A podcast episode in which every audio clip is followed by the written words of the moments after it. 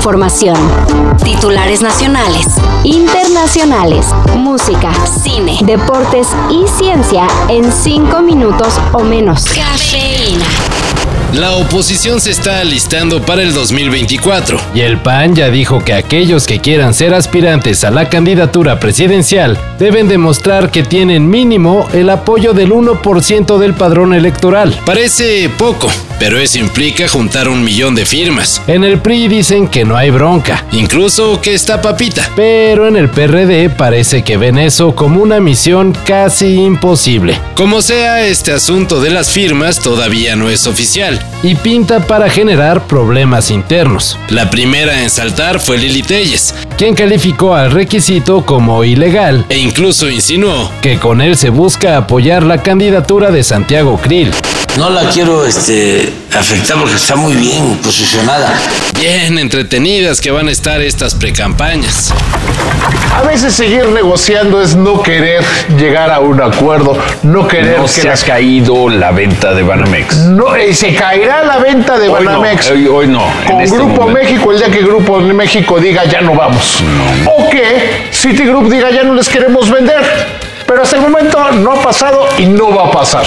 Ayer Citi anunció que siempre no. Banamex ya no está a la venta, al menos no de manera directa. La firma financiera avisó que ya que fracasaron las negociaciones para la venta de los servicios de banca de consumo y empresarial a un solo interesado, ahora todo será vendido en la bolsa de valores por medio de una oferta pública inicial. Lo que quiere decir que las acciones de Banamex se ofertarán en el mercado y todo el público inversionista podrá adquirirlas. Este anuncio de Citigroup se da cuando parecía que Grupo México estaba por concretar la firma. Sin embargo, vino un problema con el gobierno federal por la ocupación militar de Ferrosur. Y luego, pues AMLO dijo que igual y el gobierno lo compraba. Y en fin, se cayó el negocio.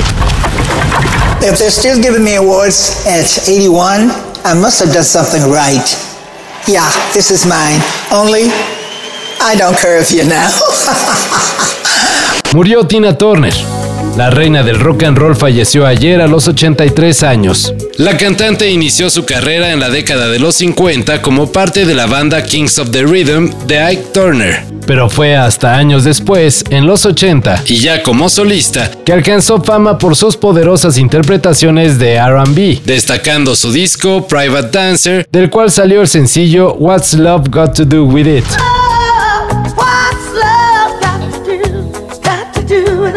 Al enterarse de esta triste noticia, figuras como Mick Jagger, Carol King, Debbie Harry y Gloria Gaynor expresaron su admiración por la cantante.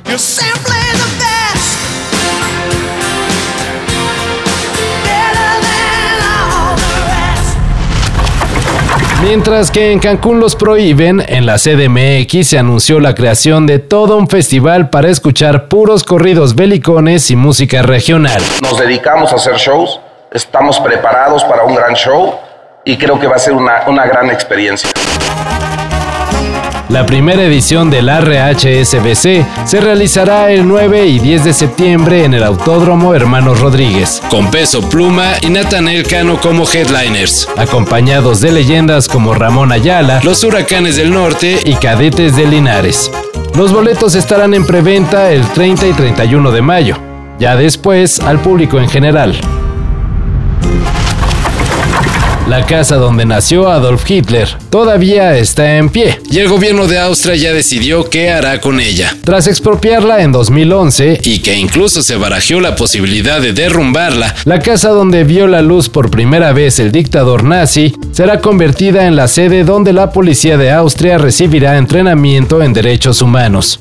Los trabajos de remodelación de tan histórico lugar comenzarán en otoño de este año y se prevé que quedará lista en el 2026. Su historia es muy interesante, así que voy a transcribirla en mi máquina de escribir invisible. Todo esto y más de lo que necesitas saber en sopitas.com. El guion corre a cargo de Álvaro Cortés y yo soy Carlos el Santo Domínguez. Cafeína.